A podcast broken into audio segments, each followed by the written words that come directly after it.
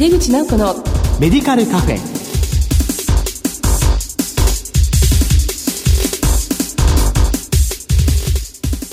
こんばんは。帝京平成大学薬学部の井出口直子です。井出口直子のメディカルカフェ。この番組は医療を取り巻く人々が集い語らい情報発信をする場です。今月は病院薬剤師の取り組みについて特集でお送りする2回目ですこの後とっても素敵なゲストにご登場いただきますよ。お楽しみに。入れ口直子のメディカルカフェ。この番組は武田手羽の提供でお送りします。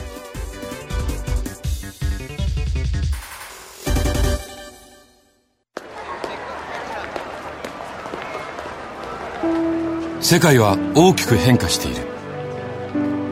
価値観も大きく変わっている。これからの時代健康とはどんなことを言うのだろう。医薬品には何が求められるようになるのだろう。一人一人に寄り添いながら価値ある医薬品を届けたい。私たちは武田手羽です。帝京平成大学薬学部の井出口直子です。病院薬剤師の取り組み特集の2回目です。病院薬剤師のあり方と医薬品管理と題してお送りします。今回のゲストは、亀田メディカルセンター薬剤管理部長の船越良寛さんです。船越さんどうぞよろしくお願いいたします。どうぞよろしくお願いいたします。今日本当にお忙しいところお越しいただきましてありがとうございました。とんでもないです。はい。もう先生のまずはご略歴ご専門教えていただけますでしょうか？はい、えー、私の略歴ですけども、城西大学薬学部を卒業しまして、えー、その後1年間東大病院の薬剤部で研修をしました。はい、まあで、その次から鎌倉にある大船中央病院というところで、えー、病棟業務とか、あと地域の在宅とかを学んできました。で、その後、5年後に、えー、薬剤部長になりまして、はい、えー、その5年後に亀田総合病院メディカルセンターの方に、はい、えー、1年半前に着任しました。はい。えー、今は薬剤管理部長としてご活躍なんですけれども、はい、まずこの亀田メディカルセンターのご紹介もお願いしてもよろしいですか？はい。え、亀田メディカルセンターは千葉県の外房にあります鴨川市というところに、え、本部が置いてある医療機関になります。で、メインの、え、メディカルセンターのうちの総合病院、病院の部分ですが、病院の部分が865床。で、クリニック、あとリハビリテーション病院がえ、その地域に一緒につながって立ってます。はい。で約1000床近い、え、病床で、え、その地域の医療と、あとは海外、中国とかと連携したりとかして、海外拠点も、えー、今連携して外国人の看護師と受け入れています。はい。あの、海の近くにあります大変大きな病院で、ヘリポートもはい、ありますもんね、それも。そうですね、君津の方とか、あとは遠いと茨城の方や、あとは島ですね、大島とかの方からも、ドクターヘリで、だいたい週に1、2回以上は、えー、来てますね。そうですか。非常に有名な病院ですし、まあ、綺麗ですし、そしてまた患者さんのサービスが非常に素晴らしい病院であるということで、はい、まあ、評判も高いんですけれども、まあ、スタッフの方大変お忙しいとは思うんですが、はい、今薬剤師の方は何名ぐらいいらっしゃるんでしょう？か今薬剤師の方は常勤換算で94名と、えー、あと、えー、アシスタントの方が、うん、えー、68名で、計162名で、えー、薬剤部の運営を行っています。はい、もう大変な大所帯ですよね。はい。それでこう薬剤部門ということで、8つの部門に分かれて皆さんお仕事をされているということなんですが、はい。まあどんな部門があるのかを先生ちょっとご紹介いただけますか？まあ一般的な病院の薬剤部門で変わりはしないんですけども、はいえー、特徴的なのは、調剤とか、あと薬の供給とか、えー、管理以外に、えー、副作用とかのその情報センターっていうもので、えー、副作用院内で起きたもの、あとは外で起きたものを一点でこう集中して収集して、で、厚生労働省 PMDA の方に報告をするっていうような部門が院内にあります。あとは、えー、基本的には他の病院と変わりはしないんですが、えー、化学療法科だけ、えー、やはり単独で分かれていて、今はやはりあの手術と放射線治療、あと化学療法、まあそういった三本柱以外に最近ですと免疫チェックポイントを刺激する薬とか、いろいろありますけども、そこに関しては、がん専門薬剤師と言わ言われる、え薬剤師3名配置して、えあとは抗がん剤の調整ロボットとか、そういった自動で調整してくれるロボットを配置して、え単独で、え行っている化学療法科っていうところが大きな特徴になります。そうなんですね。まあ、暴露対策としてロボットを導入されているそうですね。ですよね。まあ、大変大きな病院ですので、まあ、そこでのチーム医療っていうのは重要だと思うんですが、あの、先生の病院ではどのような形でチーム医療について薬剤師が取り組んでいらっしゃるんでしょうか、はい、代表的な部分としては、平成24年に決まったあの病棟に1000人の薬剤師を各病棟ごとに配置をする。はい、そこに関しては、あの、一応、えー、診療報酬って言いますか、そういった部分では、えー、条件では、えー、1日の半日えー、いればいいんですけども、うん、まあ、亀田メディカルセンターではやはりアメリカの薬剤師等を模倣していますので、あの、1病棟に、はい、えー、丸々1日、うん、まあ、24時間目標なんですが、はい、まあ、今の段階では8時から5時は、はい、えー、全病棟34病棟に、うん、えー、全薬剤師を、えー、配置して、はい、医師、看護師への処方の提案とか相談、あとはもちろん患者様やその家族からの質問等も、えー、日々受け付けています。やはりあのいつも同じ人、今あのね、在宅や保健薬局の方でかかりつけ薬剤師制度のように、はい、まあ病棟でも、やはりいつもこの人だからっていうね、あの、そういった部分での、あの、安心感ですよね。はい、まあ、その中で質問とか、うん、いろんなそういった相談事っていうのが生まれてくると思うので、はい、まあ、基本的には同じ人が、えー、配置って形で、えー、やっていますね。はい。ぱり顔がよく分かっているあの人だからということで、でねうん、だからまあ信頼もより深くなるんですよね。はい。まあ例えば手術室にも薬剤師が配置されていらっしゃるということで。はい、まあ、亀田メディカルセンターの、えー、理念として、す、べ、てのやはり、えー、患者様に最高の水準の医療を提供するっていうのが理念にあるんですね。はい、薬はどこにでもあるけども、まあ、薬剤師がどこにでも全部いるわけではないので、まあ、近い将来的なビジョンとしては、手術室や、あとは内視鏡のような、えー、麻酔薬とか、はい、えー、そういった高度なそういう劇薬とか毒薬がたくさんあるところですね。そういうところにも薬剤師が入れるように、今準備を進めているところです。そうですか。はいまあ、ますますこの薬剤師に対しての期待っていうのは高まっていくと思うんですけども、うん、まあ、最近こう、ちょっと悲しい事件とかがですね、まあ、薬について起きたりする現実がよその病院にあったりするんですけれども、そうするとこう医薬品管理をするということの責務っていうのは高まってきていると思うんですが、はい、そのことについての先生の考えを取り組みを教えてください。そうですね。もともと薬剤師法の一条に、ね、薬剤師は薬の供給管理をするっていうのがありますので、基本的にはそういった手術室とか内視鏡みたいな、ちょっと閉鎖的な、えー、ところにもえー、薬は出していますけども、えー、その中で何をやってるかわからないっていう時代があったんですね。で、その中でそういう悲しいことが報道があったりとかする部分で、やはりあの、薬がそういった部分に関しては、麻薬及び抗精神薬取締法のような刑法に関わるようなものがあると。で、そういったものに関しては、やはり正直薬剤師じゃなくても、例えばテレビカメラだったり、うん、まあそういった、あとはログが残るような、えー、システムを導入していって、それで、えー、中を監視していくっていう、チェックしていくっていう部分は必要かと思うんですね。はい、で、逆に薬剤師はそれをこうずっとチェックをしてるんではなくて、はい、やはりその劇薬、毒薬がどういった薬で、うん、えー、どういった副作用が起きるのか、まあそういったことをしっかりと患者様、またご家族に説明や、あとはそういった不安を取り除くような指導をですね、はいしていかなければいけない時代になってきたと思うんですね。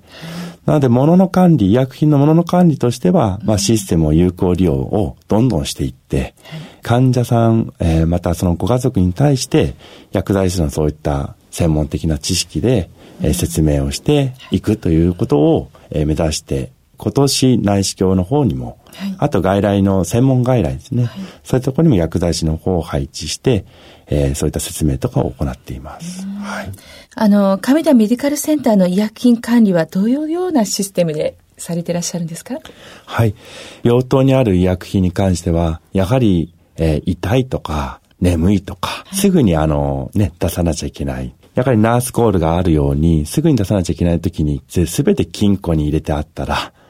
時間がかかってしまう。そうですね、1分2分のそういった救急処置、救命救急のような対応も必要になってくるときに、えー、指紋認証だったり、えー、バーコードちょっとやったらすぐね、取り出せられるようなシステムも世の中にあります。まあ、それをカメラでは、えー、34秒とすべてに、えー、設置しまして、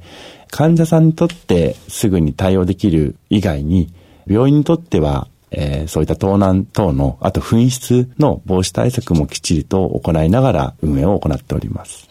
なるほど。は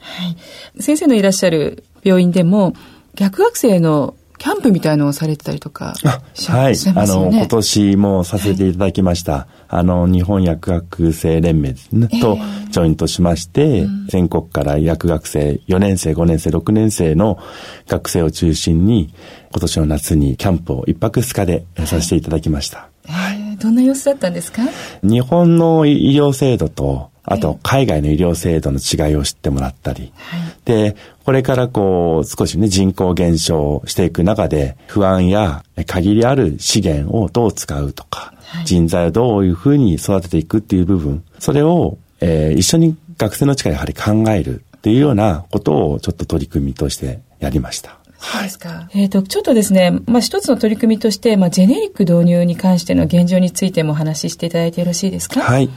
まあ、世の中平成29年6月までに、まあ、少なくともっていうその80%ですね、数量ベースで80%、えー、目標に国策としてしていますけども、はい、えー、亀田メディカルセンターの方でも、まあ80%には到達しています。ただ、あの、病院経営やあの医療政策の中で80%っていう目標になっていますけども、やはりそれを使う医師や看護師、薬剤師、またそれを飲む患者さん、ご家族、まあ本当にやはりいつもながら同じものなのか、まあそこに関してやはり同じ味かさえもえー、説明ができなかった薬剤師は今は臨床研究の中で味がどうなのかとか、血圧を下げる薬であれば、本当に同じような血圧の下がり方なのか。はい。うん。体の中に入る薬の量は、えー、先発費もジェネリックも変わらないっていうものはもちろん試験されてますけども、最初のその吸収される速さとかね、はい、うん、ちょっとの差で、例えば血圧の薬であれば、ふらつきがあったりとか、朝のちょっとしただるさが出たりとか、はい、やはりそういったことを訴えられる患者さんは少なからずいらっしゃいます。で、そういったところも、えきっちりと、えー、臨床研究みたいな形で、事前に、えー、確認した上で、はい、えー、その上で、えー、確認した結果を、えー、患者さん、またご家族に情報提供した上で、えー、安心してジェネリックに切り替えてもらうような対策対応をしております。まあ、そのおかげでですね、もちろんゼロではないんですけども、それは先発品でももちろんありますし、まあ、副作用の部分で、えー、多く出るとか、なんかそういったことに関しては特にないので、そうですか。はい。あの、安心感的には味が違うじゃんとか、なんかそういった患者さんの思考ですよね。そういったところを、こちらも先に経験した上で情報提供するだけでも、患者さんには安心感を与えられて、スムーズに切り替えが進んでいる現状が亀田メディカルセンターではあります。はい。もう大変も丁寧な試みですよね。はい。採用品目もウェブページ上にも公開されてますし、はい、まあ採用基準もクリアになってますね、そうですね。はい、はいあの、東京、あとは千葉にも、あと神奈川でも関連の事業所があるんですけども、まあそこでその医薬品を統一をする目的ではなくて、地域で同じ薬をえー、品目を、成分も一緒のものを採用していく。まあ、それによって、診療所、クリニックから紹介された患者さんが病院に来たら薬が違うとか、うん、まあ、そういったことが少しでもなくなっていくのと、うん、切り替えた時での、その先ほどのような味の感覚だったりとか、そういった体で感じる自覚症状の差がなくなるっていうことは、まず地域で統一していきたいなっていうところですね。はい。はい、そのために公開しています。すね、安心してみんなで共有していけるよという情報になってるわけですね。はい。ありがとうございます。あの、もう先生はかなり、こう、お若い時からね、病院薬剤師会の役員理事などやられて、本当にたくさんの、こう、役を持ってらっしゃいますけども、もう長くですね、まあ、病院薬剤師のために尽くしてこられたんですが、はい、まあ、これを聞いている方への何かメッセージとか、あと若い薬剤師、あるいは学生さんへのメッセージがありましたら教えていただけますか？そうですね。あの、1年半前の流行語大賞にもノミネートされた2025。うん、はい。あまあ、あのね、段階の世代がね、はい、ピークに行きますけど、ええ、もう、あと9年なんですよね。まあ、厚生労働省の子もそうですけど、もう今、2035に向けてっていう形で、もう医療政策が変わってきているので、はい、まあ、2025年のそういった段階の世代が一気にこう、ピークに達した後、まあ、しぼんでいく人口減少に合わせて、うん、えー、我々薬剤師は大学も80近くの中で、たくさん薬剤師が出ていきます。今まで医師看護師だけでは完全なそういった医療を提供できなかったところに、やはり薬の専門家が、えー、保健薬局、病院も含めて、オール薬剤師で、えー、取り組んでいこうっていう風潮が今ありますよね。はい、まあ、これを具体的にやる、ね、体現していくのはもう私たちなんですけども、自分たちは、あの、やはり患者さん、あとは、えー、ご家族のニーズに合わせて、患者さんへの情報提供以外に指導もそうですし、やはり在宅にみんなで行かなきゃいけない時代はもう迫ってきている。もうあの、そこに、こう、思うよりする。Do シンクの中で体現できていったらなっていうのが、えー、学生、あとは病院、保健薬の役立ちみんなで、えー、やっていかなきゃいけないところだと思います。まあそれをこうみんなで乗り越えて、えー、2035年を迎えると、はい、安定したまた日本の中で落ち着いて医療が展開できるこの後9年間を、えー、みんなで、えー、乗り越えていこうっていうのが、まあ私のから皆さんへのメッセージです。はい、ありがとうございます。なんかすごく力強いメッセージをいただいて、なんか元気が出ちゃいますよね。はい。というわけで、病院薬剤師の取り組み、特集の2回目、病院薬剤師のあり方と医薬品管理と題してお送りしました。ゲストは亀田メディカルセンター薬剤管理部長の船越良寛さんでした。船越先生、今日はお忙しいところ本当にどうもありがとうございました。え、ありがとうございました。世界は大きく変化している。価値観も大きく変わっている。これからの時代、健康とはどんなことを言うのだろう。幅広いラインナップで信頼性の高い医薬品をお届けします。一人一人に向き合いながら、どんな時でも健康を咲かせる力を。私たちは武田手羽です。病院薬剤師の取り組みについて特集でゲストにお話を伺う2回目。亀田メディカルセンターは先進的かつグローバルでありながら患者さんに行き届いた医療サービスを提供している大変大きな病院ですね。でもなおかつ地域医療のためにさまざまな情報提供もしているということが分かりました。そこの薬剤管理部長をしていらっしゃる船越先生にお話を伺ったわけですが医薬品管理のその物品の安全性とかまあ、適正に使われているかということだけでなくそれを使う患者さんや家族の方が安心できるような取り組みも含まれているのだということを教えていただいたような気がしています。そしてそこに薬剤師が活躍する場面というのはたくさんあるということですね。次回は11月9日の放送です。日本病院薬剤師会副会長で浜松医科大学医学部附属病院薬剤部長の川上純一さんにお越しいただく予定です。どうぞお楽しみに。それではまた帝京平成大学の井出口直子でした。井出口直子のメディカルカフェ。この番組は武田手羽の提供でお送りしました。